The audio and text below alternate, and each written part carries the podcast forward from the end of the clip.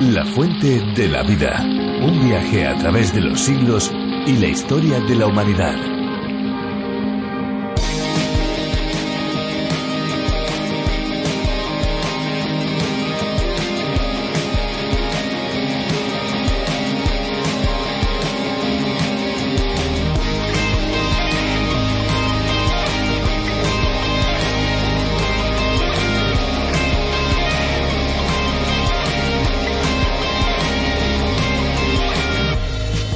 Pasa si el radiador de un vehículo se queda sin agua? Lo primero que ocurre es que la temperatura aumentará rápidamente. Este incremento de la temperatura será indicado por la aguja que se acercará a la zona roja. Entonces es importantísimo detener el vehículo lo antes posible para no dañar el motor. Algunos automóviles modernos con sistemas electrónicos se detienen directamente tras perder fuerza al detectar el sobrecalentamiento. Si el motor aún no se ha recalentado demasiado, se rellenará el radiador con agua, teniendo la precaución de dejar que se enfríe previamente. Bienvenidos amigos a La Fuente de la Vida, un tiempo de radio en el que descubrimos la Biblia capítulo a capítulo. Soy Fernando Díaz y aquí tengo a mi lado, como no, a Esperanza Suárez. Pues sí, hola Fernando, ¿qué tal? Hola amigos, qué bueno tener su compañía en este tiempo de estudio, en este tiempo de reflexión, en este tiempo podríamos decir de aprendizaje en el que no faltan las curiosidades y por supuesto la buena música. Eso es, son los ingredientes de un programa diferente donde el agua es protagonista, pero sobre todo el agua de la vida. La Fuente de la Vida es la adaptación para España de A través de la Biblia. Esta labor es realizada por Virgilio Bagnoni, encargado de la traducción y adaptación para España de este viaje trepidante por el libro de los libros, más de 1300 acercamientos en nuestro tren de la Biblia comparada en las 66 estaciones de cada libro. La fuente de la vida, este es el título, es un espacio cuyo nombre original es A través de la Biblia del teólogo John Vernon McGee. A través de la Biblia es el nombre de la versión tan conocida en el ambiente hispanoamericano, pero ahora también en la versión para España y más allá a través de la fuente de la vida. Son más de 80 países que disfrutan de estos programas visite lafuentedelavida.com donde encontrarán más información detallada. Visite también nuestra página y allí encontrarán recursos muy útiles que les pueden ayudar al mismo tiempo que escuchan el programa. Y ahora sí, ya nos toca pasar a la exposición bíblica, pero antes vamos a escuchar una canción que esperamos sea de su agrado. Agradecemos a los músicos que contribuyen con su aportación musical. Estamos preparados, listos, adelante con la música.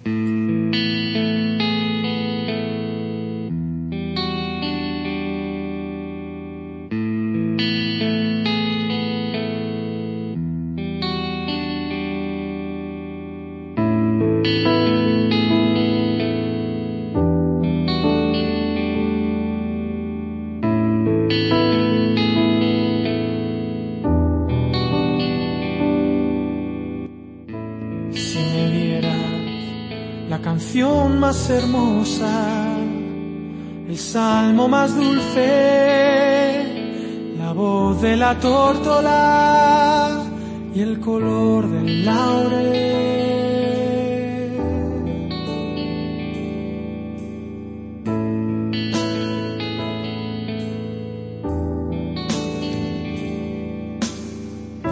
Si el canto más bello, expresión más sincera, si adornases mi cuello con el timbre de las estrellas. Si me dieras las lenguas del fuego,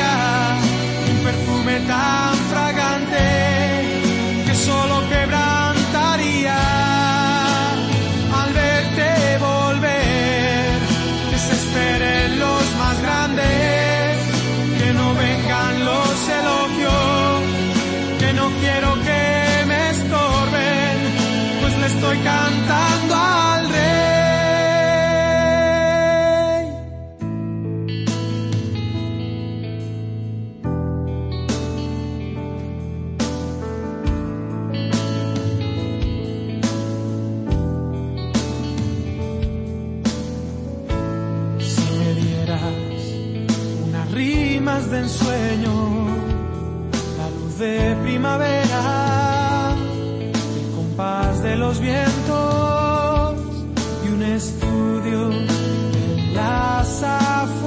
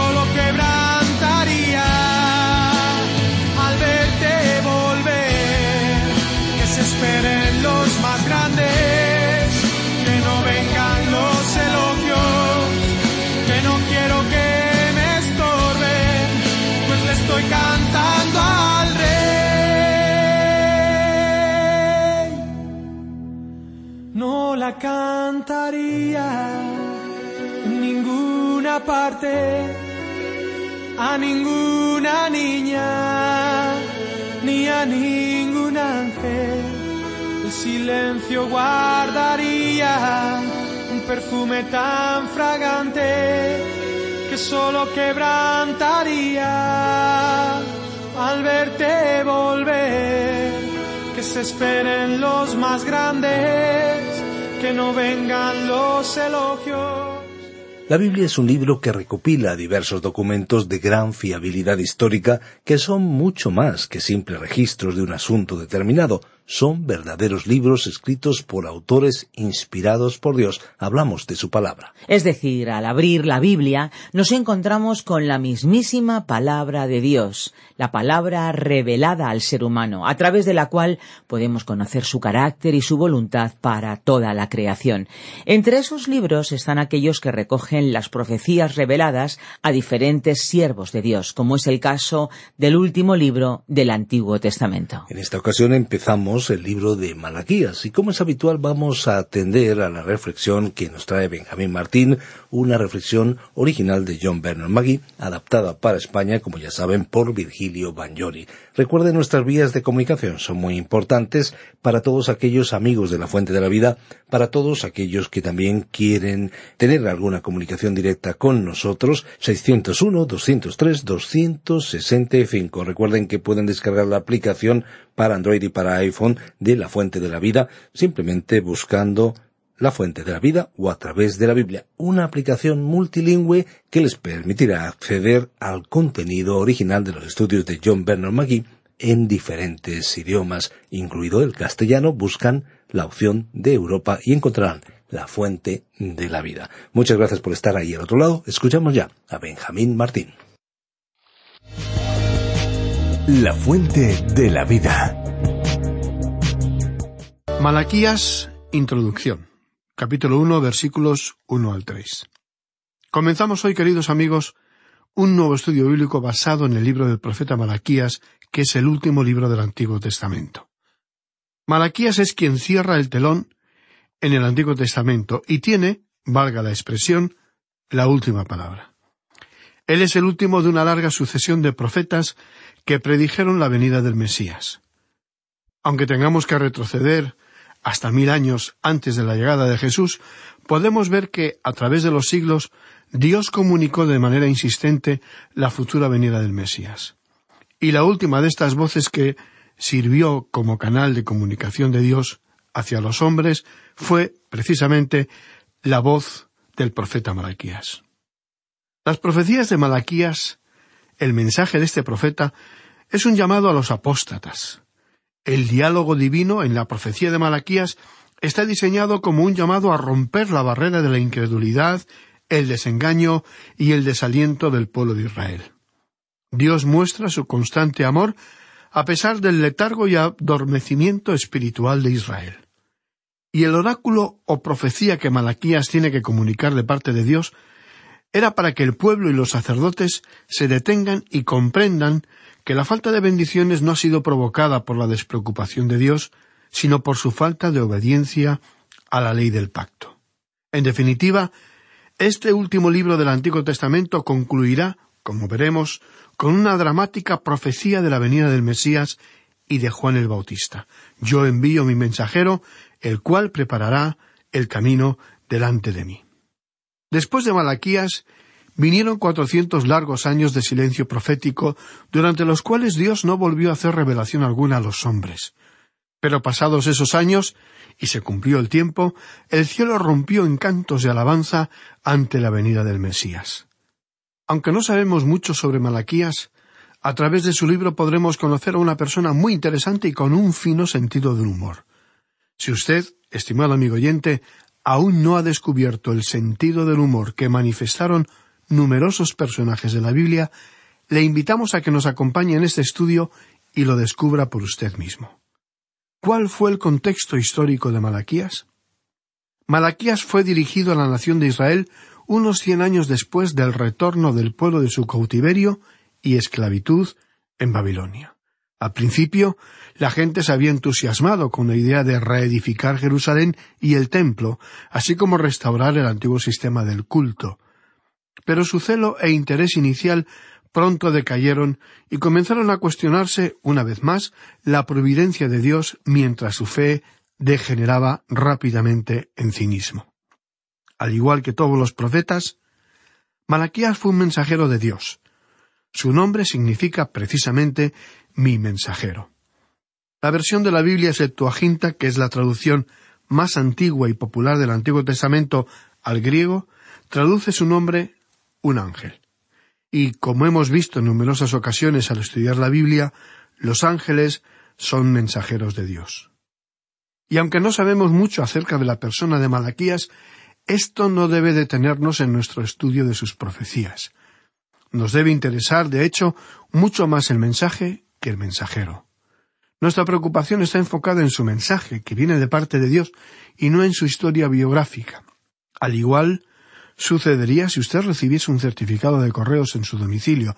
Usted lo abriría sin dilación alguna y no se entretendrá con preguntas y cavilaciones acerca de la vida del cartero, sus antepasados, su pueblo natal o su contexto familiar. Así que Malaquías podría ser un nombre propio, el del profeta, o simplemente significar mensajero. En realidad, el Espíritu de Dios usó ese mismo método en el Evangelio según Marcos. Usted ya se ha dado cuenta que los cuatro Evangelios presentan a Cristo desde diferentes perspectivas. Mateo lo presenta como el rey. Y si él era el rey, entonces tenía que forzosamente pertenecer al linaje del antiguo rey David. Y es así como comienza el Evangelio de Mateo el libro de las generaciones de Jesucristo, hijo de David. Y lo hace así porque esa declaración era lo importante, que él fuera identificado como descendiente de David.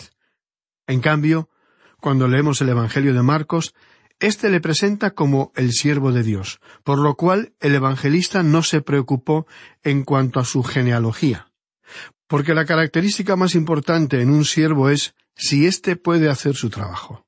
Y Marcos tenía la certeza que el Señor Jesucristo hizo bien su trabajo y que fue el perfecto siervo. Así es que aquí, en Malaquías, su nombre se utiliza del mismo modo. En cuanto a la fecha, el peso de la tradición supone que fue escrito unos mil años después de Moisés, el primer profeta y escritor bíblico, es decir, en torno al año 450 antes de Cristo. Malaquías fue profeta en la época de Nehemías, como Ageo y Zacarías fueron los profetas en la época de Esdras, Zorobabel y Josué. Así es que Malaquías profetizó durante el tiempo del liderazgo de Nehemías o casi inmediatamente después. Ahora bien, ya hemos mencionado que Malaquías fue un mensajero y que lo importante del mensajero no es su persona, sino su mensaje. Y deseamos añadir algo antes de entrar de lleno en este estudio. El mismo profeta utiliza esta expresión de mensajero en tres ocasiones a lo largo de este libro, haciendo tres referencias muy significativas a otros mensajes. Por ejemplo, en el segundo capítulo y versículo siete, Malaquías se refiere a Leví, a la tribu de Leví, como los mensajeros del Señor, porque los labios del sacerdote han de guardar la sabiduría, y de su boca el pueblo buscará la ley, porque mensajero es de Jehová de los ejércitos. Estas palabras nos sugieren que cada mensajero, cada testigo, cada maestro de la palabra es o actúa como un ángel del Señor, y que Él es un mensajero del Señor. De la misma manera, sucede en el libro de Apocalipsis, donde hay un mensaje para cada una de las siete iglesias, comenzando cada uno de ellos al ángel de la iglesia en Éfeso. Y creemos que el ángel o mensajero de cada iglesia no era meramente una figura divina, sino un mensajero humano, el pastor de la iglesia. La segunda ocasión en la que el profeta utilizó la expresión de mensajero fue cuando anunció la venida de Juan el Bautista como mi mensajero. En el capítulo tres y versículo uno leemos He aquí yo envío mi mensajero, el cual preparará el camino delante de mí. Y vendrá súbitamente a su templo el Señor, a quien vosotros buscáis, y el ángel del pacto. Hay un tercer mensajero, y es una referencia a Cristo como el mensajero del pacto. Antes mencionamos que Malaquías hizo gala de un maravilloso sentido del humor. Su método de enseñanza o de transmisión era un método de preguntas y respuestas. Lo primero que él hacía era citar una declaración, una pregunta que Dios realizaba a Israel, y posteriormente él emitía la respuesta de manera breve y sarcástica. Más de un oyente de su época habrá tildado a Malaquías de arrogante, presuntuoso e incluso insultante. Ya tendremos oportunidad de verlo cuando analicemos el texto que tenemos ante nosotros. Porque Malaquías tenía unas buenas respuestas de parte del Señor. Y ya que eran las respuestas del Señor, podemos afirmar, fuera de toda duda, que el Señor posee un afinado sentido del humor. Y esperamos que usted, amigo oyente, pueda disfrutar de este libro tanto como nosotros.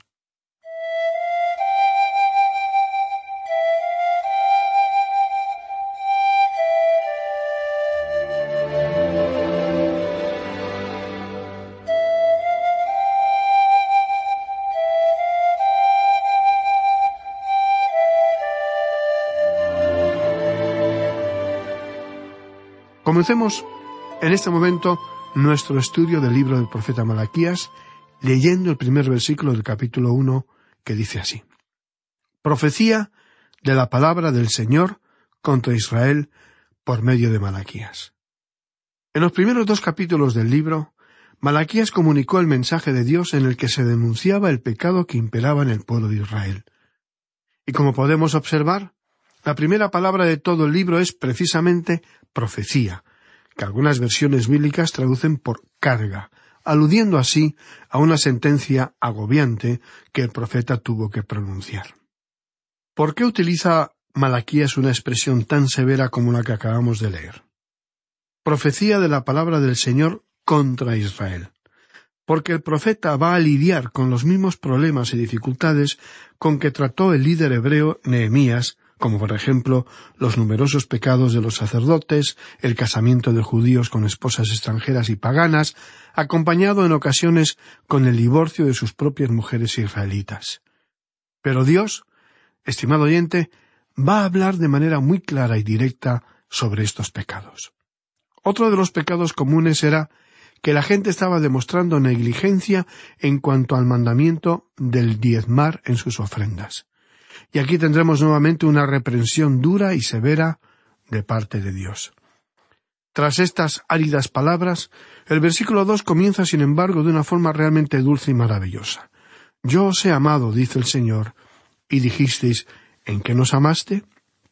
¿Qué le parece, amigo oyente? ¿Puede usted imaginarse que esta gente tuviera la audacia de hablarle a Dios de esta manera? ¿En qué nos amaste? Quizá haya personas que hablen de la misma manera dentro o fuera de la iglesia y digan Mirad lo que nos está sucediendo hoy. ¿Cómo podéis decir que Dios nos ama? Resulta interesante notar que en ocasiones, al leer la Biblia, pudiera parecernos que el amor de Dios brilla por su ausencia.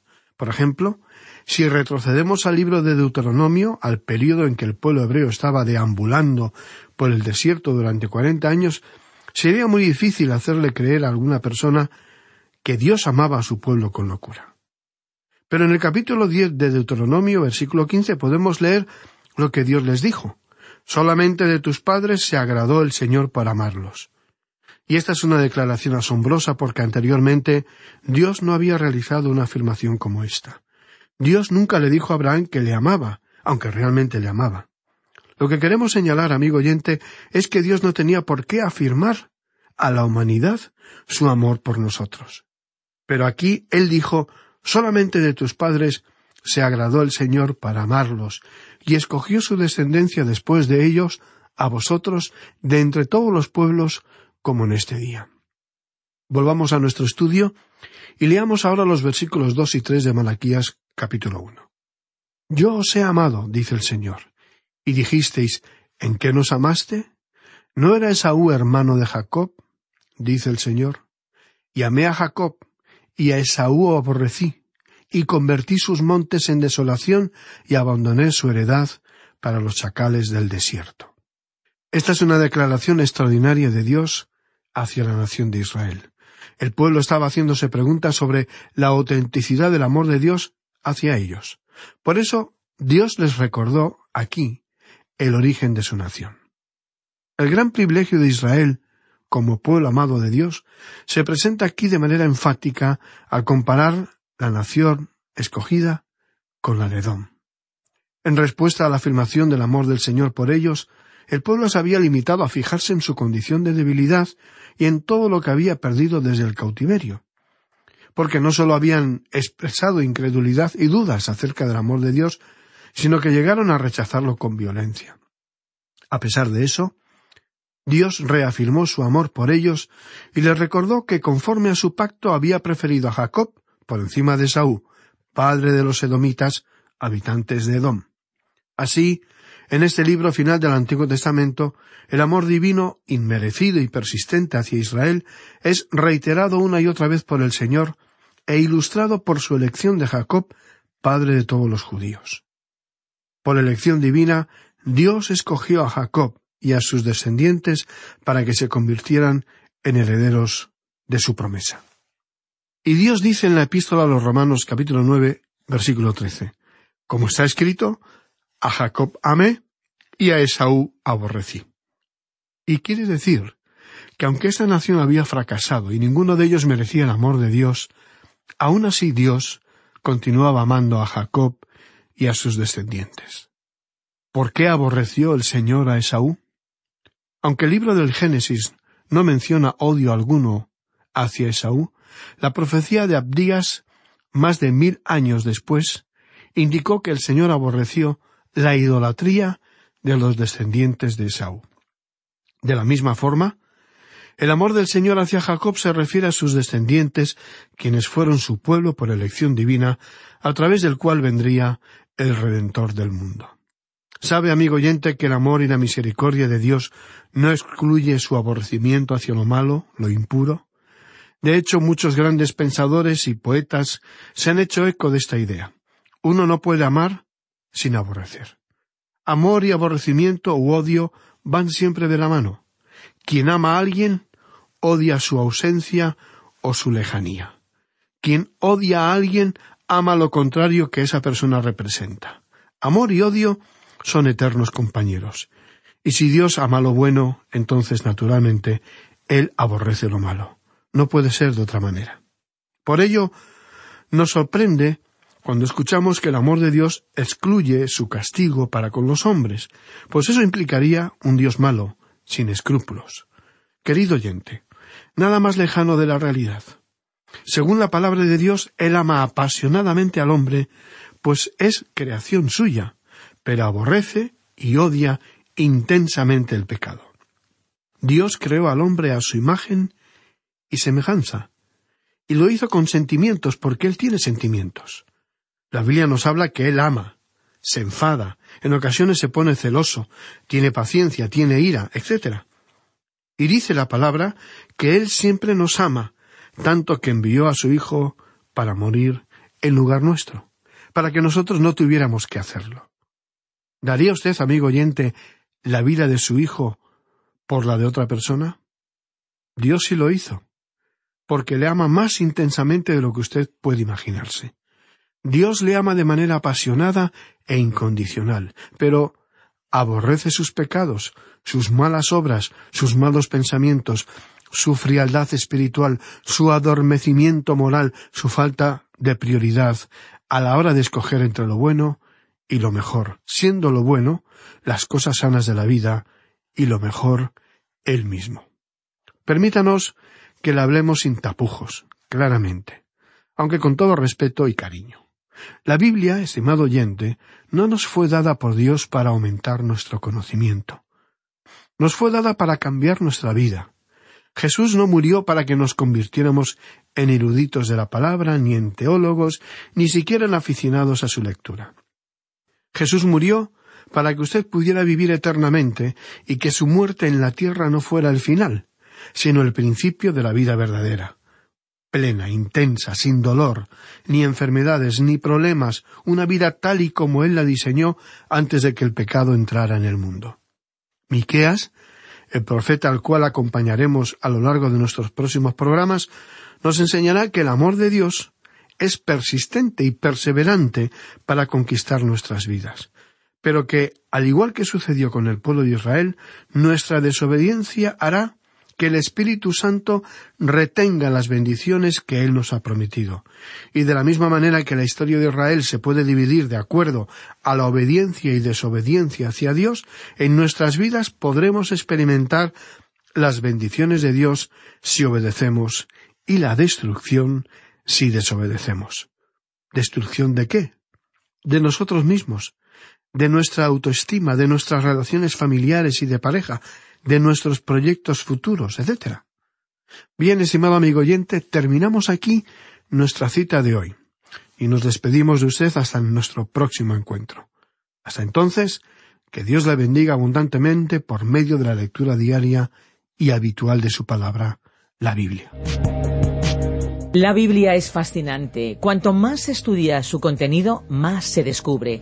Es sin duda una fuente inagotable de palabras de vida eterna que sacian la sed más profunda. Tú lo has dicho, Esperanza, y es que nos aproximamos al final de este programa, pero aquí estaremos muy pronto de nuevo para seguir descubriendo, profundizando en la palabra de Dios. Para aquellos que deseen volver a disfrutar de la fuente de la vida, los estudios también están disponibles en la fuentedelavida.com y también pueden encontrar materiales en nuestra página web. Efectivamente, pueden acercarse con todas sus sugerencias y preguntas al teléfono que les daremos en unos instantes. Sí, efectivamente, si desean contactar con nosotros, nuestros números son el 91 422 0524 y también el teléfono móvil 601 20 32 65, ambos con el prefijo más 34 si llaman desde fuera de España. Repetimos nuestro medio más inmediato de comunicación que es el WhatsApp. Recibimos mensajes de texto y de voz al 601-203-265. Y si lo que quieren es escribirnos, se pueden hacerlo a info arroba radioencuentro.net. También les damos las gracias a todos aquellos que con su colaboración económica ayudan en este proyecto. Muchísimas gracias. Nos vamos, pero no sin antes recordarles un mensaje muy importante. Hay una fuente de agua viva que nunca se agota beba de ella. Este ha sido un programa de Radio Transmundial producido por Radio Encuentro, Radio Cadena de Vida.